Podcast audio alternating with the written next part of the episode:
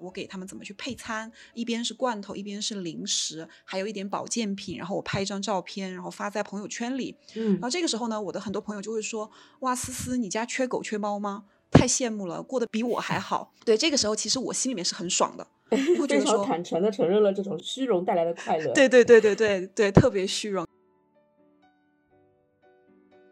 欢迎收听新的一期《好好宠》，我是小宋。大家好，我是邱大王。大王老师啊，我们这期其实呃，因为我们上期刚刚聊了疫情结束了之后呢，跟小花蕾老师一起录制一期非常有意义的两个月疫情的这样的一期回忆录。那我们这期在疫情结束之后呢，我们相信整体的啊、宠物的消费市场也慢慢的在回暖，也慢慢的在恢复正常。那我们就想啊，这期聊一期非常有意思的话题，想跟大家聊聊在目前这样的一个呃我们的中国的整个宠物的社会环境和经济消费环境下，我们的宠物主人啊、铲屎官是怎么样消费的啊？我不知道大王老师这个嗯是怎么想的。那个铲屎官们可能这两天吧，就就上海的铲屎官们，可能这两天已经纷纷的收到了疫情期间或者疫情之前下单买的那些宠物用品了。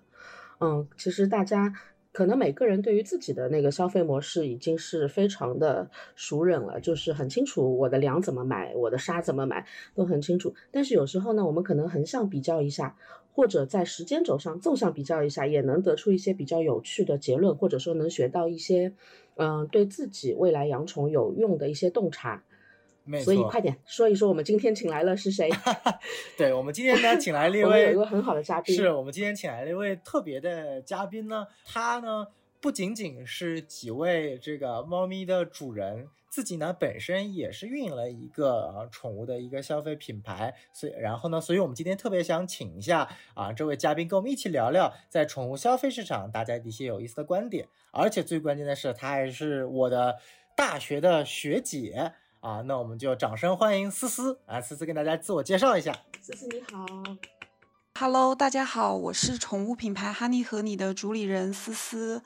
呃，我呢其实是之前在海外毕业以后，然后就回到了国内，然后开始进入世界五百强，做一些品牌管理的工作。啊、品牌管理工作呃结束就做了一段时间以后呢，因为自己一直养宠嘛，然后也会看到说这个赛道的机会是比较大的，所以现在呢，我是和呃我的几个小伙伴，然后一起在运营这个呃叫哈尼和你的一个宠物食品的品牌。好的，好的，那我们思思在运营自己的品牌的这个过程当中，可能也观察到了很多除了自己以外的那么多全国各地的消费者的一些呃行为习惯，以及他们做决策的一些背后的故事，对吧？那今天就可以在节目里面请思思跟我们分享一下。好的，好的，没问题。因为呃，我其实是一个挺资深的铲屎官了，可能大概三岁的时候我就开始养宠，然后一直到自己上了大学，然后接回自己独立养的第一只狗狗，然后再到现在，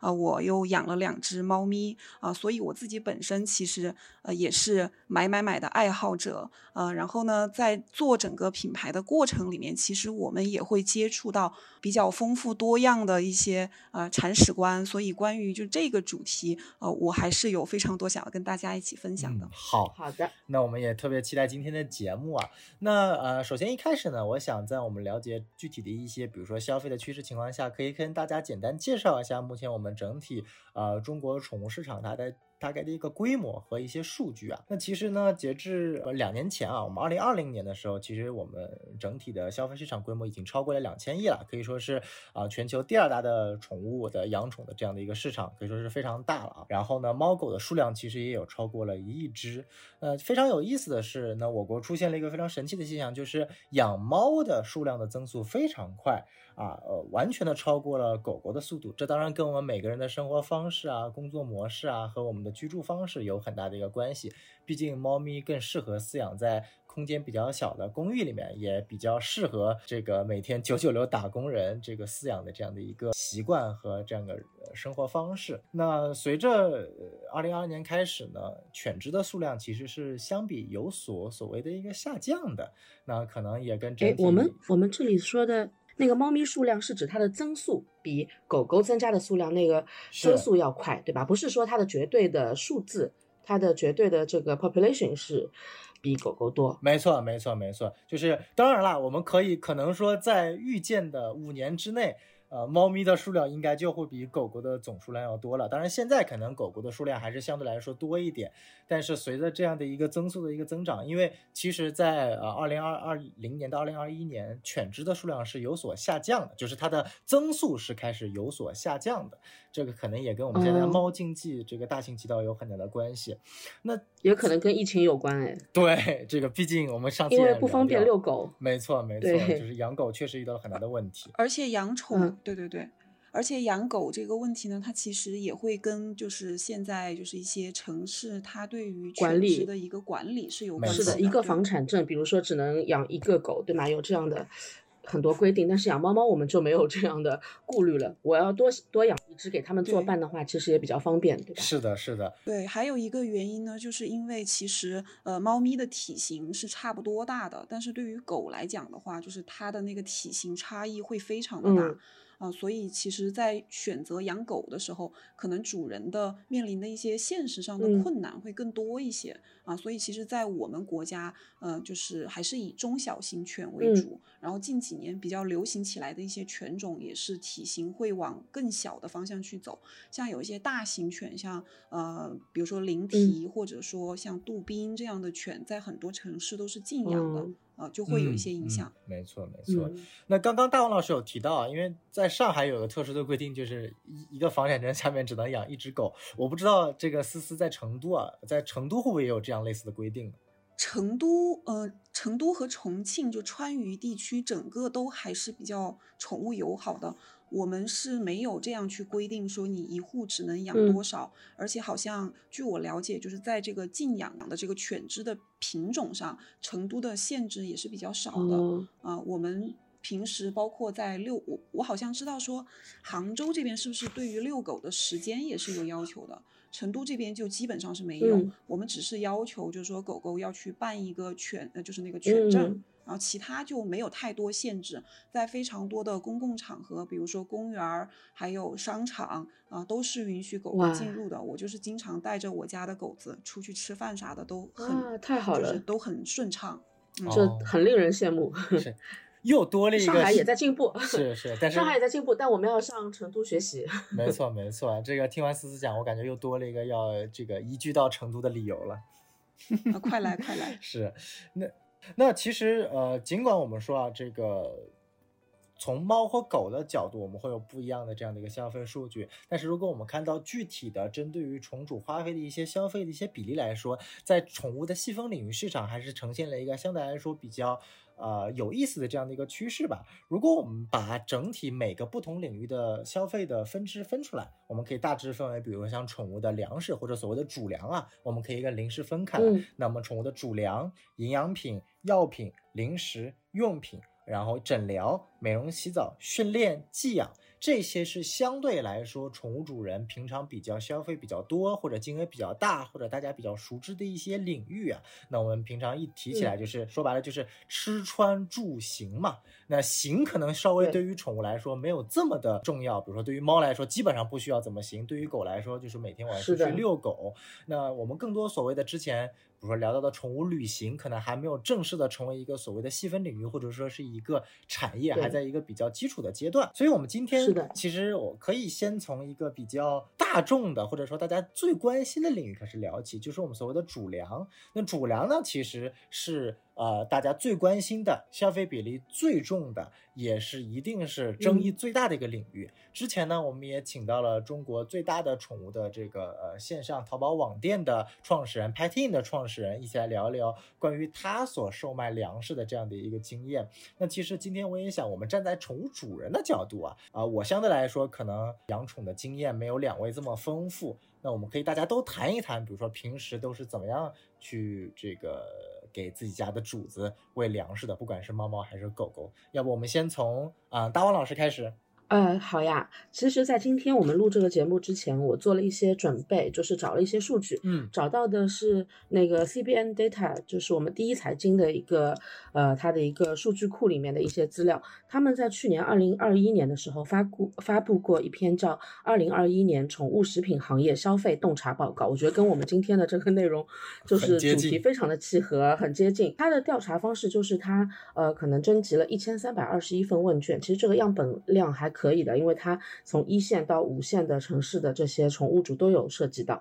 嗯，然后他给出了一些比较基本的一些数据，可能不一定跟那个小宋刚刚前面提供的呃白皮书里完全一样啊。它里面可能接受他调查的里面，男生百分之二十八，女生百分之七十二，这是一个接受调查的人的比例。嗯，这些人当中养养猫的是百分之四十七点七，养狗的是四十一点八，猫狗双全的百分之十，这是很幸福的一群人。它里面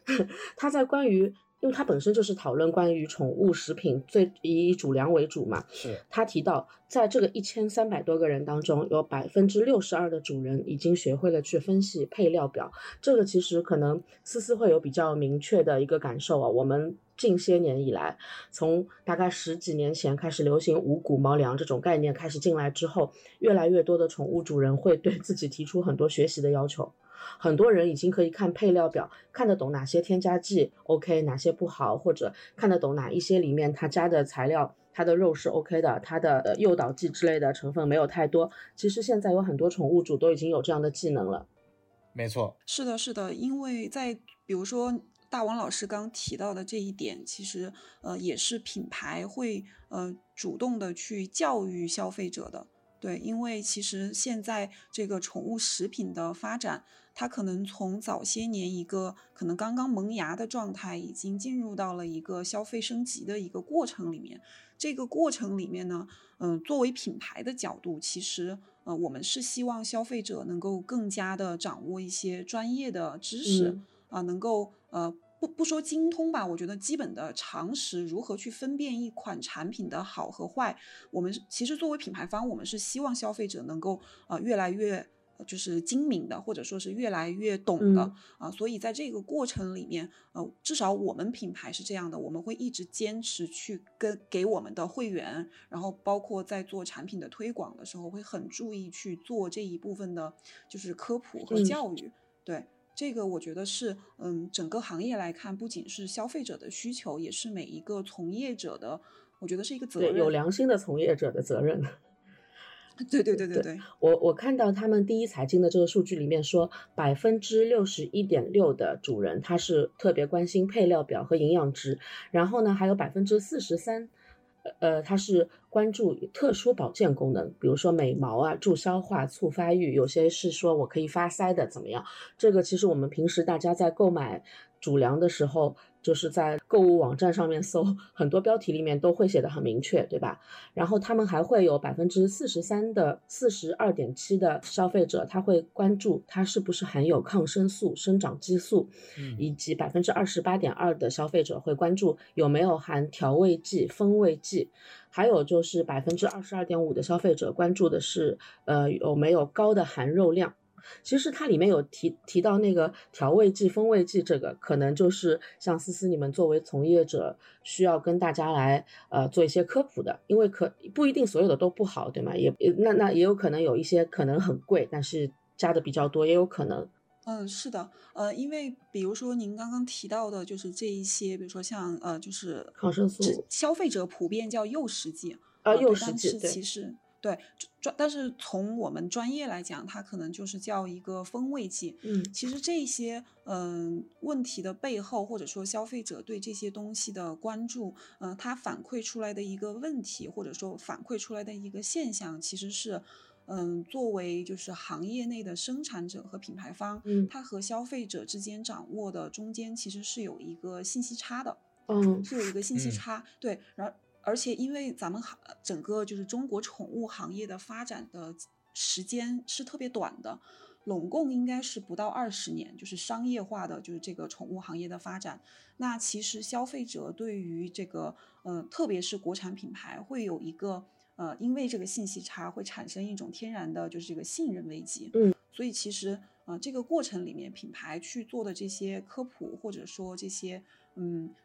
降低信息差的努力，其实为了解决的就是背后的这个信任的问题，嗯去做一个匹配。对，然后在这些领域里面，呃，我们会发现消费者关注的比较多的，就是首先第一方面就是现在大家对于食品关注的还是呃，比如说配料、原料，对吧？然后生产的安全问题，嗯啊，包括营养的问题，呃，这个呢是因为咱们国家。嗯，有一个国标，我们自己是有一个国标，但是这个国标呢，可能对于一些要求比较高的养宠的主人来讲，它是远远不够的。嗯嗯所以，像我们在生产的时候，可能更多的时候会去参考呃美国的 AFCO 的那个标准，嗯那个标准会比国标更高一些啊。包括现在我们也是每一批生产都会去做这个检测的报告，去公布它的营养值和测量值。嗯这些努力其实都是因为想要去消除这个信息差，对，嗯然后。呃，消费者还会比较关注一些点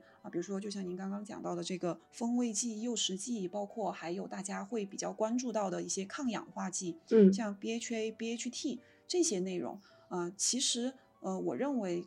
就是消费者对于这方面的关注，可能是受到一些，比如说像 KOL 的影响，嗯他可能对于这个东西的这个敏感度会大大的提升。啊、有时候甚至可能是会在我们看来可能会有一点这个敏感度有一点太高了，没有必要嘛。嗯然后，但是呢，我觉得这个至少从我个人的角度来讲，我觉得是好的。它会呃，因为消费者的敏感度去提高，就是 BHA、BHT 可能在科学领域上，它没有被证实说一定吃用了这个抗氧化剂就会产生一些不良的一些后果。嗯但是呢，因为消费者很敏感，所以可能在我们品牌去和工厂去考量这个问题的时候，就会尽量的去不使用这些东西，嗯去嗯转而用一些更加天然的东西。所以我觉得这种信息差还有消费者的这种敏感度，它其实是倒逼品牌和工厂在提升的。对，是的，呃，顺着您刚才说到的，就是其实很多消费者对于国产粮可能还不够信任嘛。这边也有一个数据，也是那个第一财经的数据，他说嗯您更偏好进口品牌还是国产品牌呢？偏好进口的是百分之三十七点三，那就差不多就是三分之一多一点。嗯然后国产的话是百分之二十八点四，不关注品牌产地的是百分之三十四点二，刚好是三分之一。其实我们看到，就是偏好国产品牌的这个数值还可以。不是像我们想象当中那么低的，对吧？还可以了，要接近百分之三十，可能就是大家如果再努力一把的话，可以让国产品牌的接受度更高。对对对，其实这个数据我们一直还觉得挺有趣的，因为呃，我们品牌是在二零二零年推出的，嗯。其实那个时候呢，正好是疫情刚结束，我们会发现，在那个时点上，其实特别是高端的养宠的主人，他对于国产品牌还是会有一个信任危机，嗯。呃，所以我们当时选择的路径其实是没有直接一开始就到天猫或者说小红书这样去做广泛的推广，嗯。而是采取了在私域里面啊、通过口碑推荐口碑嗯。这样的方式去消除大家的这个信任危机。嗯。那其实两年过去了，我们从不管是从官方的数据来看，还是说我们自己品牌平时接触到的消费者来看，其实大家对于国产品牌的这个关注度，还有一些信任度是慢慢的在提升的。我觉得不可否认的是说，整个行业的监管还有待提升，包括整个从业人员的一些道德门槛，或者说是一嗯些从业的标准还有待提升。但是呢，呃，国产的崛起，我认为它是一个必然。因嗯为这个崛起，它不只是说在宠物行业，它其实在比如说互联网行业，或者说是电电子，对吧？嗯还有就是汽车这些领域都是已经被验证嗯过的啊、嗯所以这个数据，我们看到这份报告，它其实是在二零二一年了。对呃，那其实我觉得到了二零二二年的数据的时候，我们可能会看到就是大家对于国产品牌的接受度，对，会更高一些。是的，而且这个其中对，而且其中这个背后还有一些，呃，进口品牌的一些自身的一些遇到的一些困难，就是因为疫情之后啊、可能呃正规的货物进来的这个流程受阻，是的对，是的就会有一些鱼目混珠的一些假货也好，或者一些临期产品也好混在里面，导致说我们有看到有一些翻车的情况。是的，是啊的，就会对这个其实两相之下，就是会出现这样的一个数据。嗯，没错，他因为思思提到口碑评价，他一开始的时候是去做私域的一个推广嘛，口碑评价的就是对消费者产生的吸引力其实是百分之七十七十四点七，这个是一财的这个数据里面，它是大家挑选主粮的时候最大的一个依据。身边其他的猫友狗友，对吧？他们他们的评价，对对对，嗯，因为其实对于国内的消费者来讲，嗯，大家就是我讲的，其实包括到现在一直会有一个很强烈的信任危机。大家是首先第一个肯定是不太想要去依赖，就是现有的行业监管，也就是官方的一些法律法规，在这方面其实大家的信心还是比较弱的。然后另外一个方面呢，对于 KOL，其实我觉得 KO KOL 的推广也是在这个口碑评价里的。它是包含在这个对，包含其中的。嗯，然后比如说 KOL 一方面，就像李佳琦这样的角色，我们也有宠物宠物赛道的李佳琦，对吧？对。然后，嗯，其实对于更多的消费者来讲，特别是一些新手的消费者啊，他可能还在做功课的过程里面，非常天然的，他就会去问自己身边就是已经在养宠的一些朋友说：“哎，你你给你家的仔仔买的啥东西？你给我你给我推荐一下。”然后他可能就说。我就先相相信朋友，先用着，然后在这个过程里面我再去调整啊，所以其实嗯，哈尼也会觉得说，嗯，这样的途径其实是让消费者认识到一个好的产品、好的品牌最好的方式啊，因为如果它够好，其实我们的消费者就会自动的去推荐，这个比你花多少的广告费是的啊去做再漂亮的包装，它都是更有效果的。对的。可以讲讲看你在经营的过程当中，比如说曾经有某一款产品，是因为这样的一个途径，就是非常快，就相对来说超过你预期的速度来被大家接受，有过这样的例子吧？嗯，那是肯定有的，对。然后因为呃，其实我们这个品牌一开始就推出的时候，非常的也不能叫简陋吧，我觉得是用一种非常朴素的方式就开始了这个品牌。我们在过去的两年多的时间里面，我们几乎是没有花任何的钱在专门的营销和推广上的。这个品牌一开始呢，就是从我还有我另外两位创业的小伙伴，我们一起，嗯，在朋友圈里面啊，开始说啊，我要做这个品牌，我为什么要做这个品牌？然后我们就聚集了一帮关注我们的朋友啊，去呃做了一个线上的路演。去跟大家解释说我们要做什么样的产品，我们的理念是什么样的。那个时候可能就是产品都还没做出来，还在就是研发的阶段，就是在最后的一个跟工厂确定生产排期的一个阶段。那个时候呢，其实就已经有很多的朋友信任我们，我们生产出来马上给我一档。那这个产品出来以后呢，我们就第一时间把这个产品给到了就是第一波的种子用户手里。嗯，这一帮种子用户呢，其实就是他们。从他们开始，不断的把这个产品往外去推，一层一层像涟漪一样扩开。而且对于哈尼来讲，我们可能就是反馈最明显的一款产品，就是我们的成猫粮，成年期的猫粮。嗯，因为我们的猫粮，它嗯，在你在开袋的一瞬间啊，就会看到就是非常非常多的那个冻干，然后它的视觉冲击力以及那个香味是非常的震撼人心的。所以这样的产品。呃，首先第一点就是大家拿到以后会看到真材实料，然后在他们使用的过程里面，特别是有一些可能原来体质偏弱偏瘦的猫咪，它吃了以后就是体质的改善，包括增重增肌的效果会很明显。这些内容他们是持续反馈给我们的，所以我们积累了大量的真实的用户的反馈。我们其实整个品牌这两年都是依靠着这样真实的反馈和推荐。一步一步走过来的。比如说，在你设计说我要打开这个粮的时候，上面就有好多冻干。我已经在看你们的店里面，就看得到这个产品的样子嘛。那你当时做这样的一个设计的时候，也不是说设计了，就是做这样的一个产品设计的时候，呃，是因为你们也调查了很多用户的需求，然后用户在乎的东西，然后发现了这样的一个一个点。可能每个品牌有大家各自的一个特点，然后吸引了我们那么多消费者，大家有自己各自忠实于的品牌，对吧？然后说那这些品牌，因为我们如果是不养猫的人，可能会觉得，呃，猫粮就那么回事，狗粮就那么回事，但是。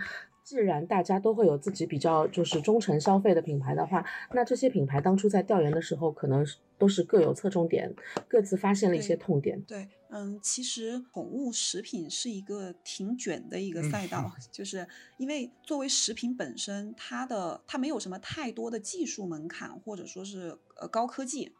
其实核心就是你要用好的原材料，你舍得花钱，你这个产品成本上去了。就是因为主粮它是已经是一个很成熟的一个产品了，所以只要你的原料好，你肯花钱去呃做好，比如说像消化率啊，然后或者说是一些呃就是比如说适口性啊，就这些细节你做好了以后，其实做一款好的产品并不困难。作为品牌方来讲，我们不应该给消费者增加障碍，不应该说。用一种高高在上的态度说，你必须要去学习，然后你必须要去研究，你才能够懂得我的好。刚好说到那个宠物主人我们的判断力的这个问题嘛，因为可能在粮食的这一方面，我们可以尝一尝，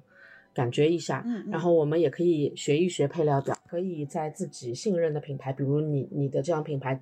呃的教育下面，就是去多了解一些信息。但是呢，在我们今天的节目，因为是讲宠物消费的嘛，之后，对。我们小宋之前列了一个提纲，里面还会有一些其他的角度，那可能就是作为消费者来说，可能有很多自己都未必能够察觉到的一些，嗯，消费上呢，我不能说叫陷阱，可能说有一些误区，或者说有一些。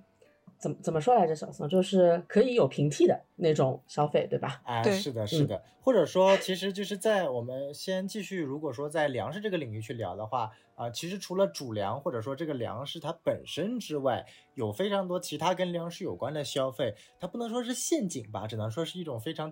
啊新起的一种消费的模式。那首先呢，就比如说大家可以去听一下我们之前。啊，跟 p a t i n 的这个创始人做的一期节目，我们有聊过，就是说不同的粮食的类别应该如何判别。而且非常有意思的是，啊 p a t i n 他们是作为这渠道的这个网店，他们呢只售卖。进口粮，所以说他们的就是他那个创始人他的一个推荐的一个模式呢，可以说跟思思刚刚说的这个推荐模式呢，就正好是形成了一种对比。大家可有兴趣可以多去听听了解一下，其实蛮有意思的。然后跟其实做这期节目之前跟思思聊过，就是说除了粮食之外呢，我们知道我们吃粮食你肯定要买盆儿嘛，本身猫和狗吃的这个盆，或者说我们吃的这个碗。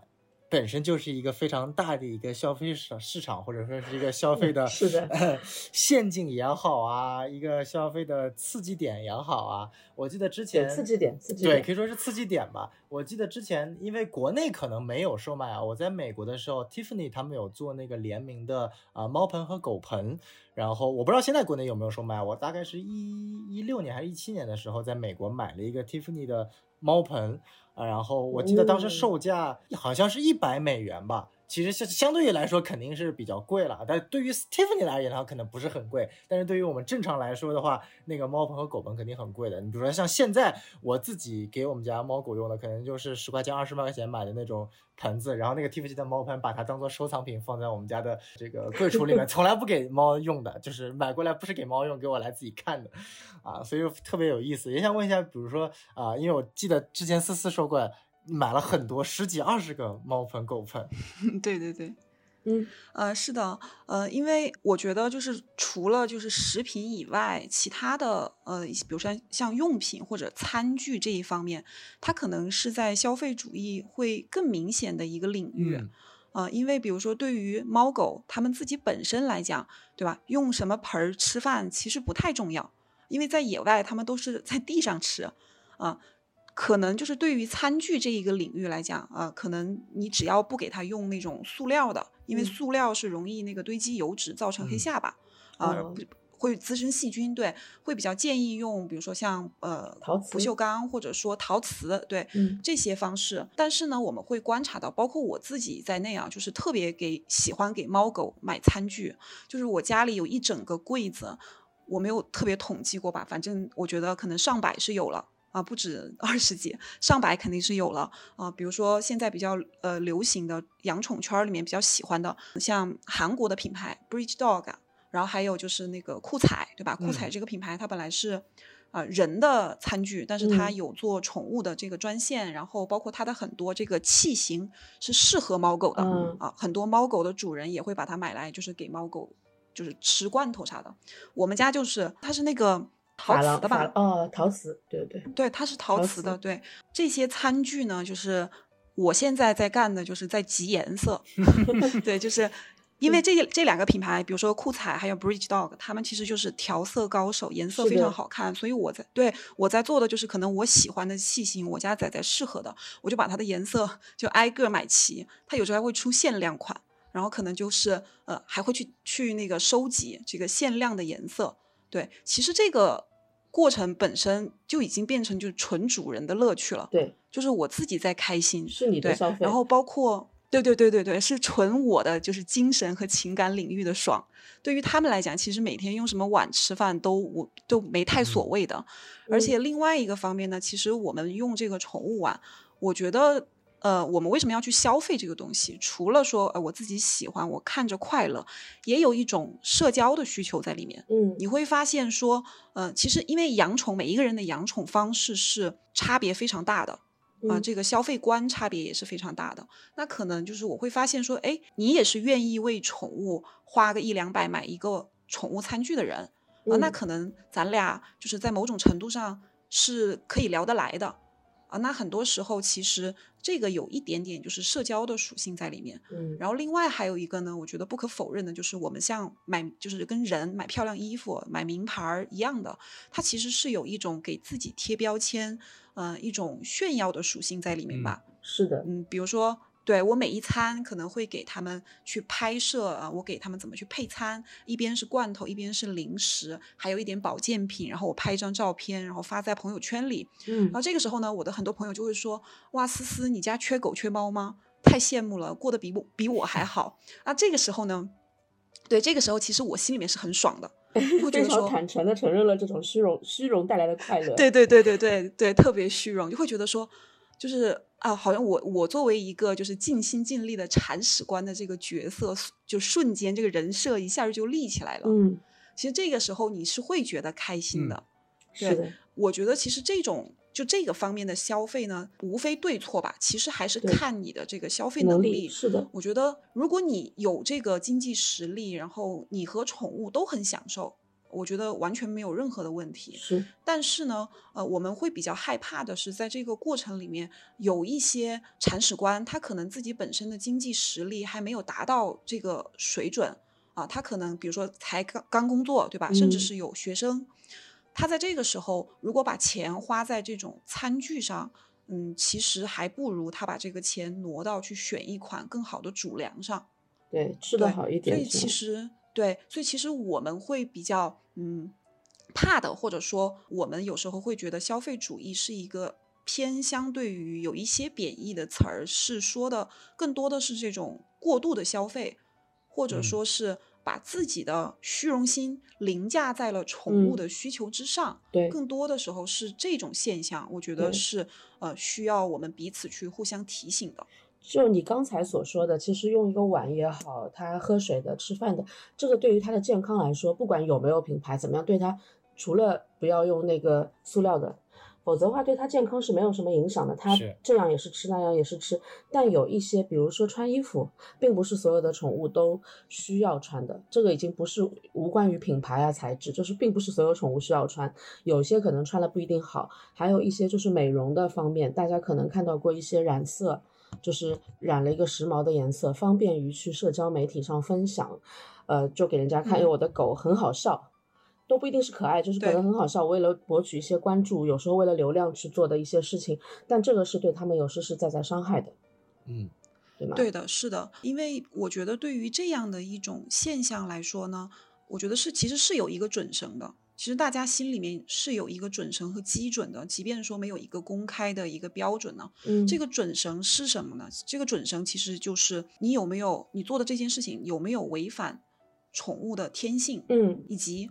在这个过程里面，宠物它有没有被伤害到，或者说它有没有不开心、不愿意，你而你在强迫它？我觉得这个其实是每一个养宠的人，嗯，心里面都会有的一个准绳和准则。比如说，嗯，像在衣服这一类上。我们家的小狗，它是会，我会常年给它穿衣服，是因为，嗯，它自己本身皮肤会比较脆弱，然后去到，比如说像野外呀，或者说草地上，它比较容易就是被呃小虫虫给蛰到，嗯啊，对，或者对于阳光比较敏感，那这个时候我可能就会给他呃穿一些就是比如说纯棉的，或者说像有一些专门做的凉凉衣给他降温的，嗯就这一类型的功能的，我觉得是没有什么太大问题的。但是呢，比如说，就像您刚刚提到的，他可能是为了流量啊，或者说仅仅就是为了我觉得就是它特别好看，然后就给它穿那种特别厚重、特别繁复的衣服，影响到了它的行动，其嗯实是不嗯行的。因为我们家的小猫也是，我们家的小猫咪刚到家的时候有一点儿感冒，然后那个时候呢，我就想尝试给它穿一下衣服，我就发现它不会走路了。嗯而且嗯他巨不开心，嗯 对，就他走路走着走着就躺倒了，嗯然后呢，他就会自己把它脱掉。这个时候，其实我就不会再去勉强他了，我可能就会采取一些别的保暖措施。所以这个准绳，我觉得是大家只要掌握了这个准绳，就不会有太多很出格的行为。是的，之前前几年有过一个日本的，其实还蛮网红的一一组照片，就小猫戴着很好笑的帽子，各种各样的不同行业的那种想象拟人化的那个帽子。然后我有朋友在日本买了，然后打开以后，包装里面就说大部分的猫是不爱戴帽子的。如果你的猫不愿意就算了，不要强迫它戴。对对 我看了就觉得对对对，我觉得这个真的很好。是的，就是对对对它配合的话嘛，就拍个照片意思意思。但其实它因为猫是天生不需要帽子的，就是它既不喜欢也不舒服，不要就不要了那样。是的，是的。比如说我们家小狗过生日的时候，然后有时候就是因为拍照嘛，然后我就会就是给它戴一个就是那个纸做的那个生日帽生日帽，对对，然后那个时候就是。就发现他不喜欢，他就会一直甩头，然后我嗯就是疯狂的赶快连拍，然后就给他就给他赶紧给他拿下来。对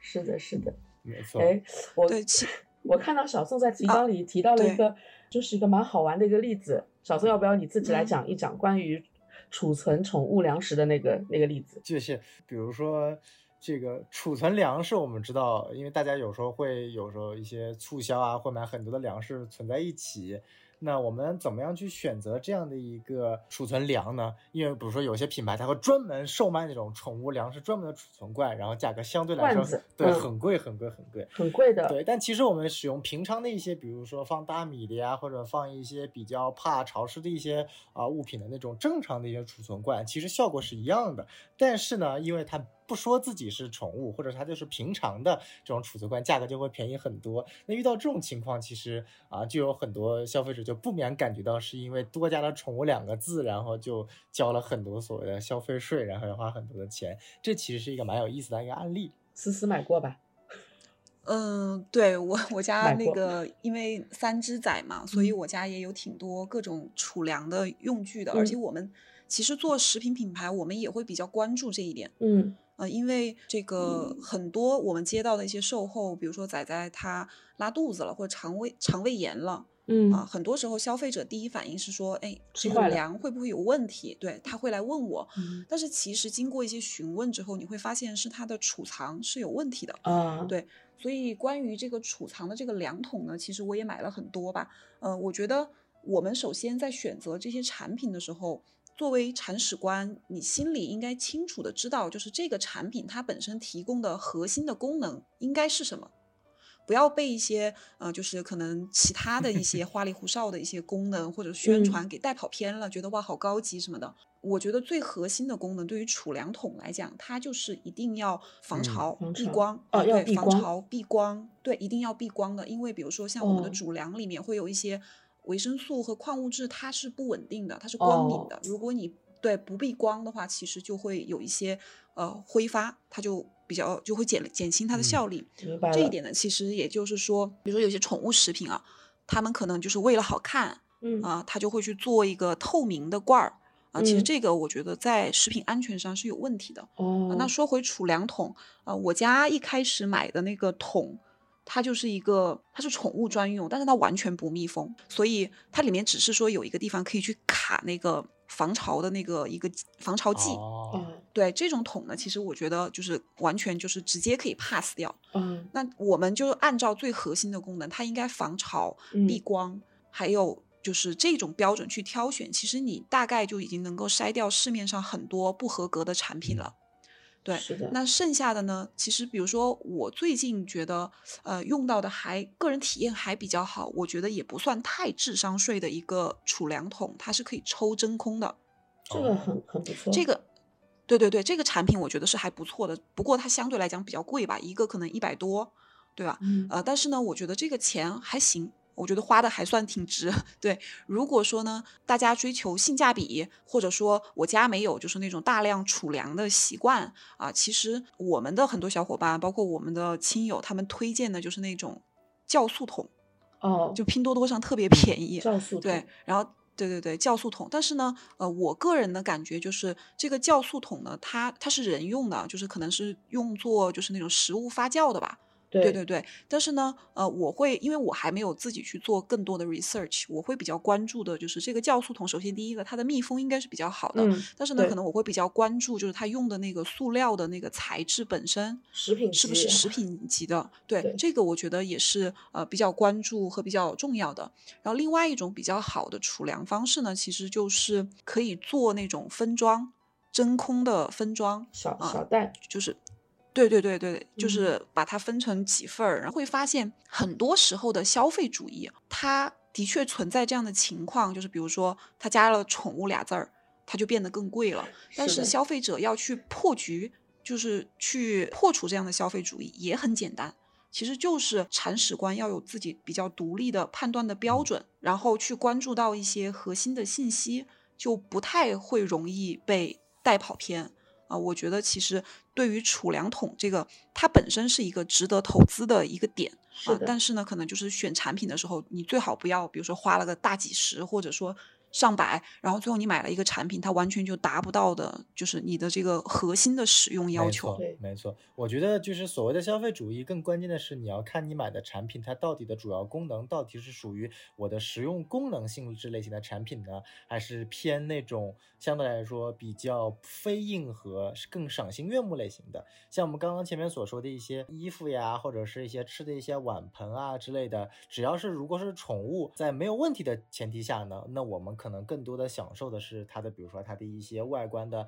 美观呀、好看呀，或者什么之类相关的一些，可以为它去花更多的价钱去追求，比如说联名款呀，或者是限定款啊这些内容的，这个属于一种很正常的一些消费主义，前提条件是宠物愿意，并且你也有钱购买。啊，那但是如果属于像储粮桶这种偏功能类型的，那我们首先要保证的基础上是它能够符合你去买这件事情的功能，在有这个基础之上，那你更多的是愿意去买平价类型的，还是去买更高端类型的，这个就是纯属你自己的安排了。所以我觉得，如果能够达到这样的标准，其实对于消费者来说，他可以做一个相对来说比较理性、客观的一个。判断了，其实我身边自己也有曾经有过这种类型的例子。那我这个例子可能更加的直观一点，就比如说每个人都要，比如说养猫的肯定都要铲猫屎嘛，啊，我们有猫砂盆，然后呢就很多，我当时就在纠结说我要不要买个自动猫砂盆。然后我纠结的点就在于说，因为我自己家是养一只猫咪的，那对于我来说，一只猫咪嗯每天的这个产的工作量其实并不是很大，不大，对，不大。所以说对于我来说的话，我就花了一个大概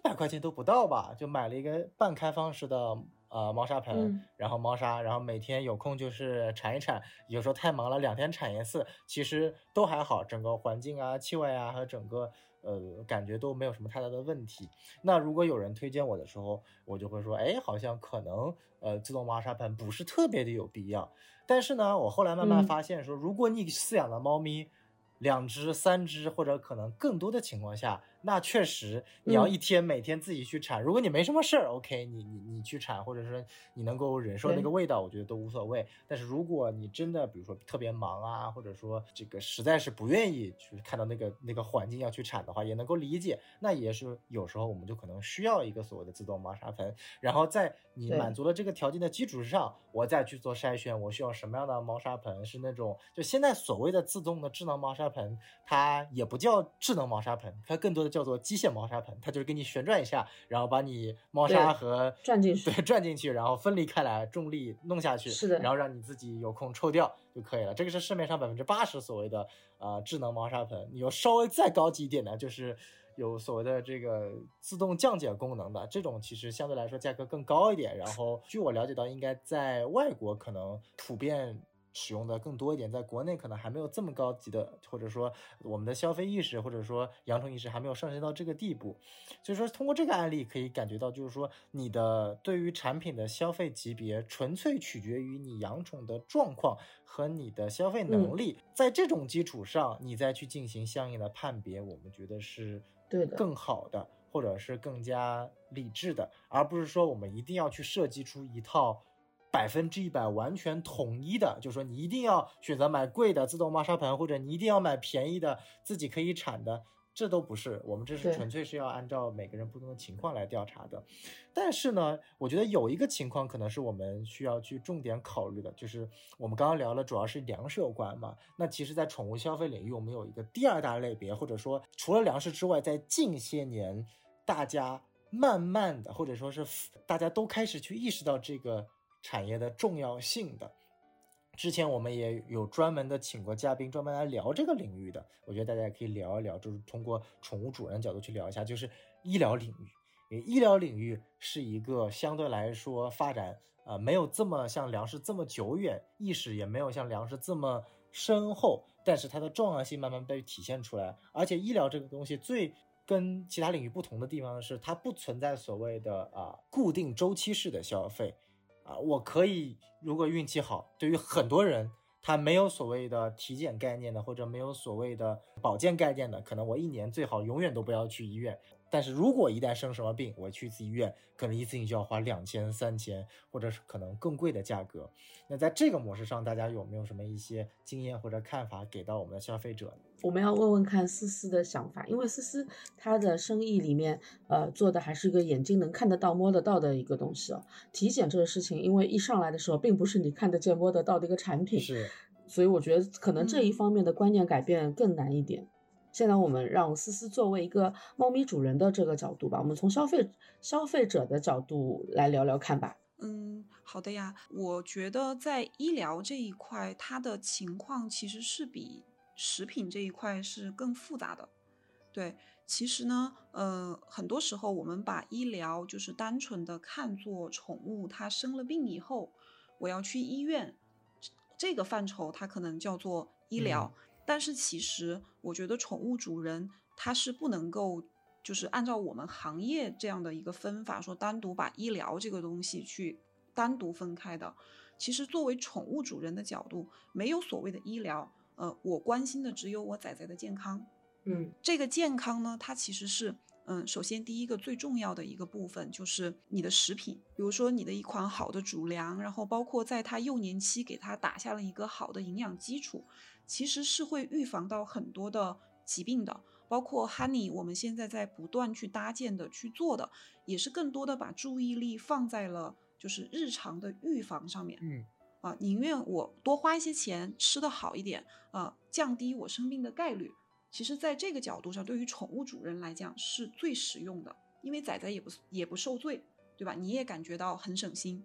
然后在这个情况之下呢，可能说因为一些嗯。因为你毕竟也不能保证吧，人吃五谷杂粮也会生病的。那你生病了以后啊、呃，到了医院啊、呃，那这个时候可能就是我们常说的，就是这个医疗的这个问题。其实，在医疗这个领域呢，这个信息的差是比宠物食食品的这个领域会更大的。是的，因为对，而且我们会发现，就是可能很多主人会好奇说，为什么医疗的一些费用感觉比人还贵？对吧？比如说，嗯宠物拍个片儿，嗯可能动不动就大几百、上千。对但是呢，对于这个人来讲，可能我拍个片儿，到一个三甲医院拍个片儿就几十、一百多、两百这个样子。嗯，其实这个背后的原因呢，还是因为对于整个行业来讲，整个医疗行业来讲，它也是处于一个上升阶段，就是整个宠物医疗的普及没有那么的大。是啊，所以比如说对于医院来讲，它投入一个设备啊，这个设备的成本它是固定成本，在就是它要去把它摊摊到就是每一次的使用成本上。那比如说对于人来讲啊，可能我医院购置一台设备，然后我每一天可能都有好几百的病人可以拍片儿，或者说就这个摊下来，其实摊到人头上，它的成本就是相对来讲较低的。但是对于宠物医疗来讲，那这个摊到每一只宠物头上，这个基础的成本就是比较高的。嗯，那更不必说，嗯，在医疗的这个领域的监管也好，或者是从业者的一些情况参差是比较大的。那可能中间还有一些灰色地带，它是溢价的，这嗯些宠物主人都是没有办法去克服的。啊，可能试错成本会非常的高。比如说，即便是我是行业的从业者，我也不能保证说我就一定不会在医疗上踩坑。是，啊，那我能做的其实就只有不断的试错。啊，可能我这次感冒了，去个这个医院，我觉得还行不行？然后不行了，我再去下一个。其实这个过程来讲，对于主人他嗯消耗的不仅是金钱，其实更多的是他的这个精力花在里面，还有心力花在里面。更多的时候，崽崽受罪啊。这个其实我觉得我们再去看待这个问题的时候，从主人的角度，就千万不要就是把它割裂来看。就是很多主人我们遇到的啊，嗯特别是他对于养宠的这个预算不是特别高的时候，他就觉得我平时就给他吃便宜一点儿啊，省一点儿钱，没必要给他吃这么贵。但是呢，一旦到了生病的时候，生病才是花大钱。那这个时候有一些主人可能就选择我弃养，我直接丢了不要了啊。那有一嗯些主人呢，可能有有责任心的主人就觉得追悔莫及，动不动就就进个医院几大千上万的就出去了，然后这个崽崽的身价直接翻倍。那个时候你再回来悔恨，其实是比较晚的。所以对于嗯我们可能，就比如大王老师应该也有这个感触吧，就是嗯资深铲屎官给新手铲屎官的第一条建议，一定是在吃的上面千万不要省钱，尽量选择更好的，你才能够说去保障他在医疗上面可以少花钱、少受罪。对的。然后，因为我我这边插一句，因为我其实是一个一直在一直在给身边人灌输领养代替购买概念的这个人，不是说我完全反对大家去购买，因为可能有很多人有自己喜欢的品种，但是有一些品种，有一些它在繁育当中确实是有问题的，就是说注定了几乎你只要是这个品种。这个小动物将来很难逃过受苦的命运。那这种情况下，如果是一个新手，一个朋友说我想养个猫，我想养个狗，我对于品种没有特别要求，我就会跟他说，那你可以去领养一个串串什么，因为串串的话可能身体素质啊。相相对会可能会好一点，然后可能不太那么容易生病。那那这是对于对品种没有要求的朋友的建议。如果有些朋友说我就想养一个某一种猫，我就想养某一种那种网红品种的狗，但是如果我知道这个猫狗是特别容易罹患某一种病，受这个折磨的话，我会劝他的，就是你作为一个新手，你最好再考虑一下。因为将来如果说它生病了，但你又对它感情非常深厚，你肯定要负责的。到那个时候，对你和对这个小动物都是一个折磨。因为我们怎么讲，就是说到这个话题的话，因为活体小动物可能对于很多消费者来说，也把它当做消费的一环嘛。嗯，那也许从就是养小动物的开头的时候，我们就要想好，就是去避免那些早晚要吃苦的一些品种。然后呢，如果你已经开始养了一个小动物的话，那就像思思所说的，日常的吃一定要吃好，这个其实是最最省钱的一种方式了，没错，不让它去吃乱七八糟引起慢性病的东西。对的，对的，嗯，其实大王老师提到的一个问题，就是关于源头的一个问题。这个其实呢，在我看来，就是说我们在谈这个消费主义的时候，如果把它追溯到一个，我觉得可以说是原罪吧，就是嗯最头的一个地方，就是你为什么要养宠物，对吧？对你养宠物到底是因为说我希望有一个小生命和我彼此陪嗯伴，对，啊、让我的生活变得更加丰富多彩，还是说我就是把这个宠物，它就当成了一个物品，它就像我的包包，对它就像我的这个饰名牌车，它是用来装点我自身的工具，对吧？比如说，嗯还有一些人，他可能会把宠物拿来立人设，对啊，觉得说我要打造一个呃很有爱、很善良的这样的一个人设。更有甚者，他就把宠物当成一个工具啊、去做他的流量变现。比如说，现在可能会有一些像，比如说做救助的，看起来网上有各种各样的救助，其实嗯是鱼龙混杂。对，很多时候的救助呢，大多数的我觉得还是肯定是好的，呃，嗯付出了心力去做的，但是其中难免就会有一些人。他是不怀好心的，他就是把做宠物救助拿来当成一种流量变现，利用大家的这种敛财的手嗯段。对，对其实这一点，我觉得从最源头本身就是我们一定是要去谴责这个的。嗯，是的你为什么养宠物这个问题是非常重要的。对对，嗯，对对对，这一点我觉得是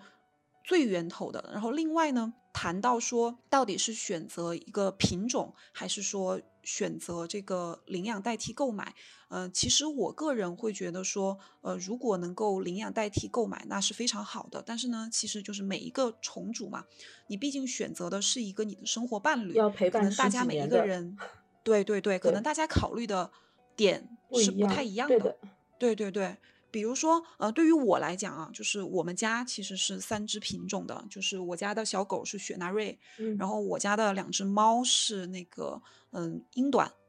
对，而且嗯相对来讲，其实我当时买猫的时候还把预算放的比较高，嗯 这个是为什么呢？是因为我觉得首先第一点，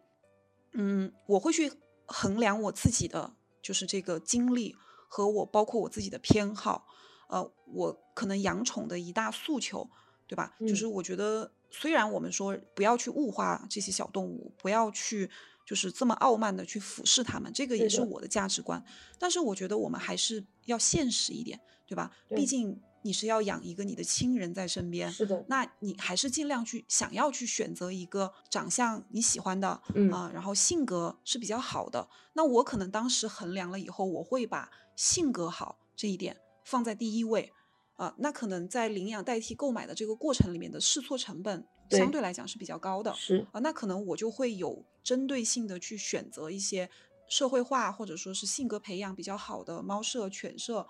去，包括我也比较认同他们的喂养理念，对这个啊他们的猫猫也是健康的，对，对对对，所以我觉得其实并不是说购买品种猫狗就是不好的，但是呢，一定是主人，我觉得要你要非常的清楚你自己的诉求是的啊，以及对，就是你的诉求，还有你应该把什么样的标准是放在最最靠前的，对吧？如果你只是把好看放在最靠前，那我觉得是有问题的。是的，但是呢，如果说你是出于呃健康的保障以及就是这个性格的保障，呃我觉得是可以去选择这个猫狗的。嗯而且我本人其实也是非常非常的佩服，就是一直在做这个流浪救助，还有领养代替购买的这些同行也好，或者说是一些呃铲屎官也好，包括我们的品牌也会一直去做一些捐助和公益的活动。对对对，嗯，另外呢，还有就是，我觉得所有的铲屎官，不论你是选择领养代替购买，还是呃选择品种猫狗，你一定要做好一个心理准备，就是嗯，每一个小动物它有各自的命运，是的，有时候很多时候不是你能掌握的，他性格好不好，或者是能不能生病，你也许能够控制那个概率，但它不是百分百的。嗯对对，而且你在去做这个选择的时候，你就要明白你这个选择随之而来的一些风险，并且去接受它，以及做好准备。比如说，我选择了领养代替购买，那我就要去接受它有可能，有可能就是性格或者社会化。会需要我付出的更多的时间和精力，对对，你不能说我图便宜，然后我就去嗯。领养一个，发现哎性格不好，它为什么这样，然后我把它丢了。然后如果我选择品种猫狗，那我做好的准备就是，因为品种的繁育，它一定是说把某一个基因不断的固定化，是的，把这个品种的一些东西放大，那它的一些基因病一定是会去放大的，那你就一定要做好这个准备，它就是有这个概嗯。率的，那你就要提前去，比如说像做一些体检，或者说是一些吃一些保健品，那你都要就是考虑进去的。嗯比如说像我家的狗狗，嗯，我家的狗狗是那个雪纳瑞嘛，它就是雪纳瑞，就是皮肤会比较嗯脆弱，而且我又是在嗯、呃川渝地区，湿度又会比较高高，对，所以说它的皮肤病就会一直这个问题就会一直伴随着我。嗯，所以我在嗯很多给它选择产品或者说一些食品的考虑上，我就会去做这方面的功课。对，包括我的猫猫，它们是英短，那英短比较常见的病可能就是心脏的肥厚，嗯。那我就是一定会带它们每年单独去做体检的时候加一项，就是去看它们的心脏问题。嗯。对，所以我觉得，嗯，从我个人的角度，我会尊重大家的选择，嗯，但是呢，我觉得就是每一个选择都是不完美的，对，嗯，你就一定要清楚你要为哪些东西付出代价，而且很多人养宠的时候，可能出现的一个最大的问题就是他心里面有一个对于一个仔仔非常完美的一个想象，对对对，一个期待，他觉得我花了三万块钱买了一只名贵的猫，嗯啊，那这个猫就应应该是各方面都很完美嗯的，对，它必须要怎样很完美。但其实就它为什么要来迎合我们的这种理想呢？它是一个独立的、有个性的生命，对对对对吧？对，你要做的是接受它，你要你要做的就是你做了选择以后，你就要去接受它。对你不能就是说你也想试图去改变它的天性，或者说什么是不可不好的，我觉得。其实像我们如果是养了宠物，想要做做一个家人，做一个朋友，多一个灵魂伴侣的话，那我们其实就很容易接受宠物的各种性格、各种表情、各种长相，怎么看看到后面，因为它是跟我最亲的，怎么看我都是喜欢的，甚至于因为。呃，觉得小动物它有自己的个性，而更加有魅力，对吗？但是如果说他是的它是把这个宠物当做一个配饰，当做一个奢侈品、一个摆设的话，期待就是不一样的。其实我就想跟，如果说我们听众当中有已经做爸爸妈妈的人，你就会知道，就你自己和你自己精挑细选的一个伴侣，你们两个人生出来的小孩。都有很大的概率跟你想象的是完全不一样的，这个性格跟你们两个人跟爸爸妈妈都不一样。对吗？嗯？长相上也有很多不一样，你连自己的小孩都是不能够控制、不能够选择的，你何况是一个小动物呢？对吗？没有人能够给你一个这样的承诺的。哎，我们这个话题从猫粮已经讲到那么深奥的地方了。对对对对对，因为其实我觉得消费主义有一个呃，我们经常把它当成一个贬义来看啊，是为什么？嗯，是因为我觉得消费主义背后的那个东西叫做欲望，嗯嗯、以及这个欲望其实转化出来，其实是很多的时候是你自己在期待什么，就是你付出了什么，然后你希望能够得到一些回报。嗯呃，那这个背后呢，其实消费主义更多的是隐藏的一个逻辑，叫做我希望用钱去解决一些问题。对，对，用钱去解决一些问题，对吧？比如说我用这个金钱去呃满足，就是我自己的这种呃虚荣心，或者说呃我希望好一些，比如说我希望我用钱去给我的仔仔提供一个更高的生活质量。对，嗯所以其实我觉得关于这一个问题，它既然是钱和欲望的问题，它本身是和仔仔他们自己没有任何关系。嗯这个事儿就是人类自己本身的。嗯。啊、那我们不管是谴责也好，或者说是觉得要去判断也好，我觉得都应该从铲屎官和人类自己本身出发，甚嗯。至是我觉得会从可能整个的社会的氛围，嗯。或者说一些舆论的导向，然后去看待这个问嗯。题。对，对的，没错，没错。我觉得就是对于宠物而言呢，它是一个你必须需要用金钱去解决问题，但是呢，你又不能只用金钱去解决问题的这样的一个特殊的这样的一个，我们不然把不管把它叫做一个行业啊，还是把它把我们的宠物叫做我们的一个啊伴侣啊、孩子啊，还是所谓这样的一个陪伴，这都是一个非常，它不能用简简单单的消费主义去形容，因为消费主义我们可能指的是宠物对于宠物本身的消费，可能是跟宠物有关的去满足我们人的消费，可能是跟宠物和我们都有关的一个消费，但这些消费被统称为我们叫做整个宠物行业的一些消费。那思思可能他目前正在做的是，比如说跟粮食啊有关的一些内容，但是它只是一个开始。就像我们节目要去做好好宠这个节目也是这样的，我们希望去探索更多的呃跟宠物有关的和人有关的一些话题，它包括我们的消费，但也包括很多就像我们今天提到的公益领域有关的一些话题，我们提到的可能和一些啊、如何保护健康有关的话题。有些时候，尤其像比如说像健康这个话题，不一定你花更多的钱就能够得到更好的效果。就像今天我们所说的，也是的是的许你呃日常生活中多吃一些健康的粮食，多去做一些及时的体检，多去培养一些跟宠物之间良好的沟通方式，那也许你都不需要等到真正生病的时候去花很多的钱去治疗。那这个时候我们就要去判断，是希望你花前期去花一些看起来你觉得更多的钱去做预防工作和日常的一些培养，还是说你宁愿去花一些更贵的钱。去给那些看起来你觉得可能不可能发生，但是如果发生，其实杀伤力更大的一些概率事件去做一些所谓的风险背书，这个其实是纯粹是一个呃养宠观念的一个问题了，它已经不仅仅是一个所谓的消费主义的问题了。所以说，今天我们请到嗯思思，呃，我我相信以后我们有会有很多相应的一些节目内容都可以跟思思一起聊一些话题，因为我是去想，就是说作为一个品牌的主理人。或者说是一个呃宠物行业的从业者，而且是一个品牌从业者，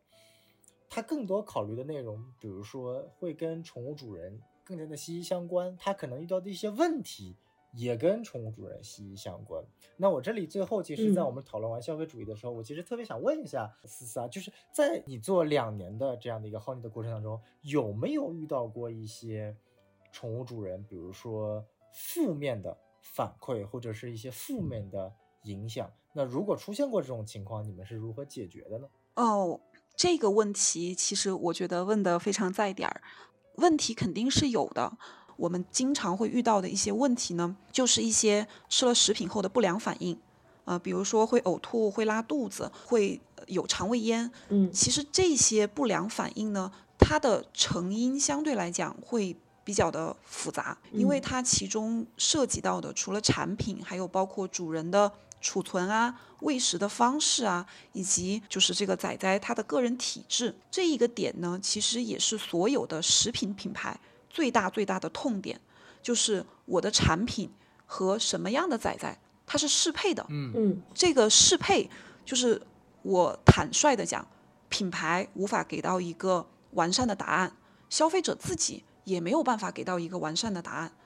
我只能说，作为消费者的角度来讲，就是大家一定要，就是不要怕试错，一定要去不断的去摸索，不断的去尝试啊。你可以去尝试呃更多的品牌，更多的口味啊，对吧？你也不能让仔仔，比如说你选定了一个粮，让他吃一辈子啊，这的确也很无聊。对我觉得就是在一些就是你要去控制这个试错成本，然后不断的去探索一些真正适合你仔仔的产品。而且更重要的是喂养方式，因为一个好的产品，如果喂养方式是错误的，那其实也会带来很多问题。嗯，所以在处理就是这种不良反应的时候，我们其实也会更多的说，呃，和消费者深度的去沟通，把所有我们能够想到的一些可能性和点全部都排查，然后帮助消费者去梳理出一个真正的原因。啊，或者说去帮助他掌握说为什么会出现这样的情况，我以后怎么样去预防？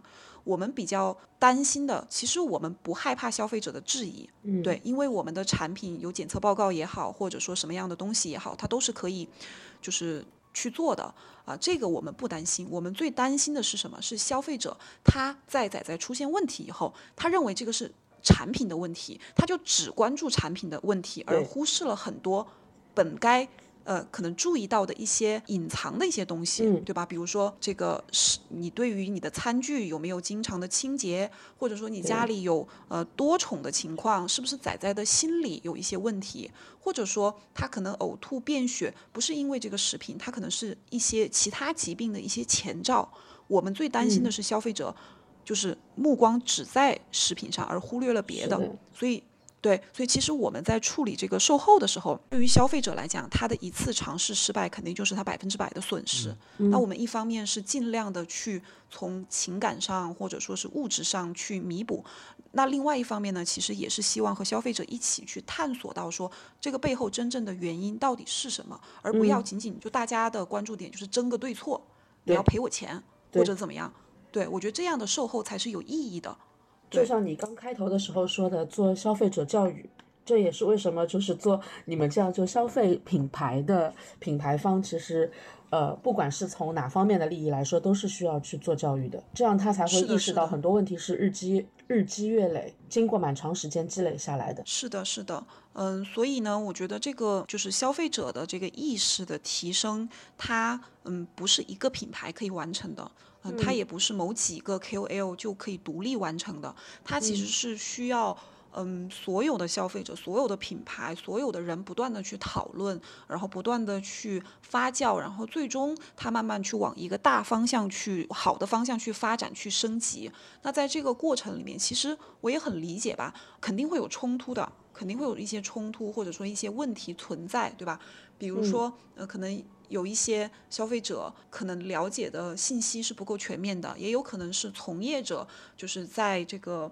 从业的。道德门槛上，或者说实际的操作中，它就是有问题的。各方面的因素，它都是有可能的。它最终可能现在我们看到的一些状况啊，就是品牌方和这个消费者之间，很多时候是成一种对立的状态。它有时候会有一些冲突在里面啊，所以其实哈尼是并不愿意看到这样的对立的。我觉得，嗯，至少从我们自己的价值观来讲，我们最终的目标是希望仔仔能够好。啊，哈尼存在的价值就是希望仔仔能好，铲屎官能好，对吧？那从生意的角度讲来来讲，你们好了，我才能赚到钱，啊，我才能够有更大的发展。所以这其实是一个共赢的一个目标，大家应该就是有一个，就是其实大家这个呃愿望是就是 share the same 的。所以在这个基础之下，其实哈尼更愿意的是说和消费者站在一起，对吧？我们。不断的去提升，然后不断的去解决问题啊，去帮助大每一个消费者，我至少是我们的亲友，找到真正适合你家仔仔的产品和喂养方式啊。我觉得这个是 Honey，我觉得是超出售卖以外的一个愿望。嗯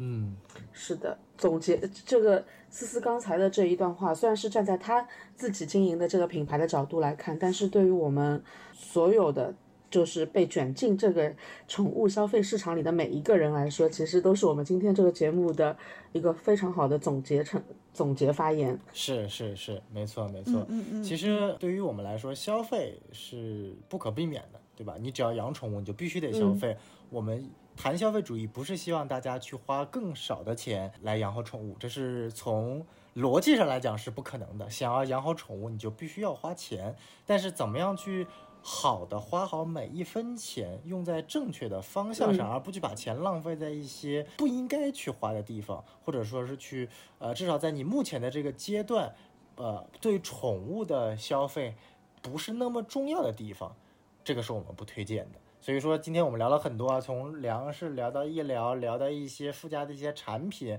啊，聊到一些这个，比如说碗盆啊、智能设备啊，甚至还有一些衣服有关的。最后我们还聊了一下跟所谓的我们活体呀，就是宠物本身有关的。其实归根到底就是想跟大家一起去。探讨一下自己在养宠过程当中曾经遇到的一些问题，比如说今天我们啊听到了包括大王老师，包括思思的一些比较有意思的啊养宠的消费习惯。其实我还确实在我身边就是能有看到说喜欢去买一些。碗碗盆的，但是确实没有像思思你可以买到有一百多个，而且真的是极 极其颜色，我觉得这个挺挺有意思的。就如果我们的听友朋友啊，有一些啊类似的比较有趣的，或者说比较独特的一些消费的一些啊习惯，也可以分享出来，然后我们大家一起讨论。那也非常感谢今天思思给我们一起分享，也一起聊一下这期的主题。啊，那我们也希望之后又会很多呃新的一些话题，也可以跟思思一起讨论，一起分享。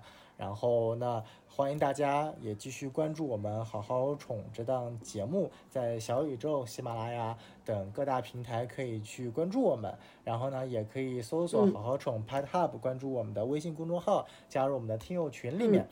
我们每期的节目嘉宾都会在我们的听友群里面。大家如果想跟这些嘉宾互动呢，也可以。如果想要去啊畅谈自己的一些养宠的一些理念或者一些有趣的故事，也可以在在群里。分享，然后最后呢，也欢迎大家能够去多多关注 Honey 这个品牌。那我们今天的节目就到这里结束啦，啊，谢谢两位，然后谢谢各位听众，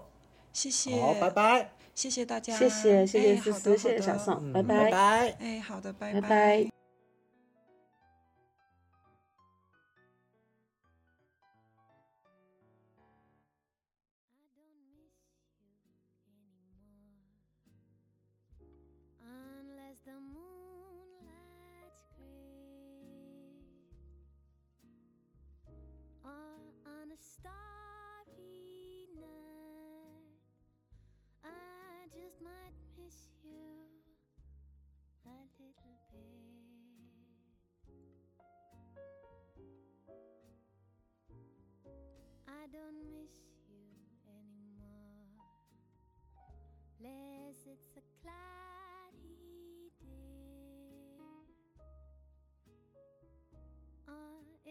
Sunshine shines bright. I just might miss you now and then.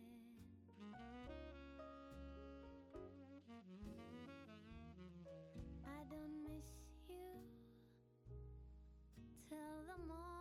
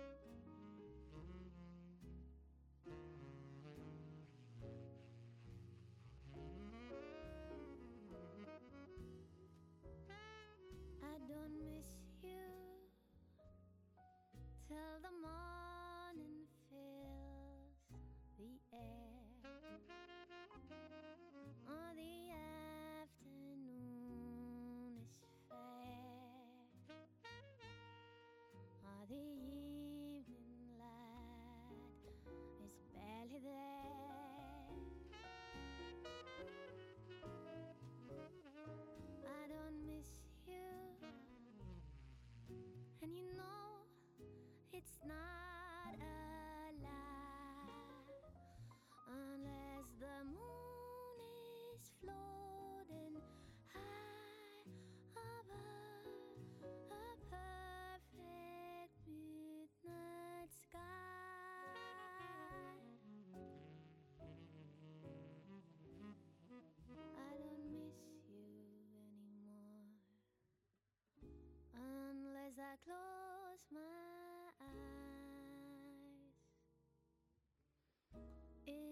largely